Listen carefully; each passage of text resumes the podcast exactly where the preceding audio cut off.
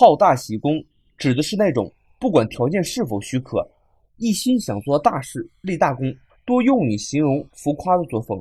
而这种作风带来的结果，往往会是失败。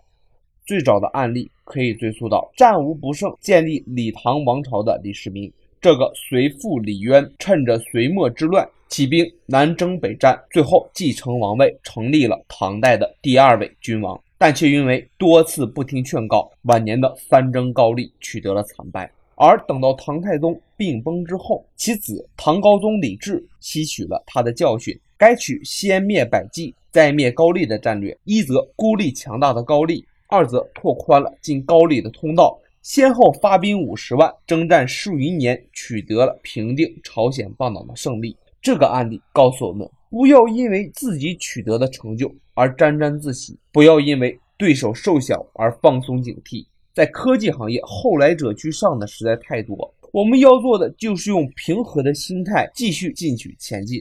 而且，企业往往需要李志这样人的出现。如果李志这样的人出现在高达、通用汽车这样的企业，或许这些科技巨头或许还会扭转颓势，继续存在也说不定。今天你搜索失败，给你看那些失败企业为什么失败，失败。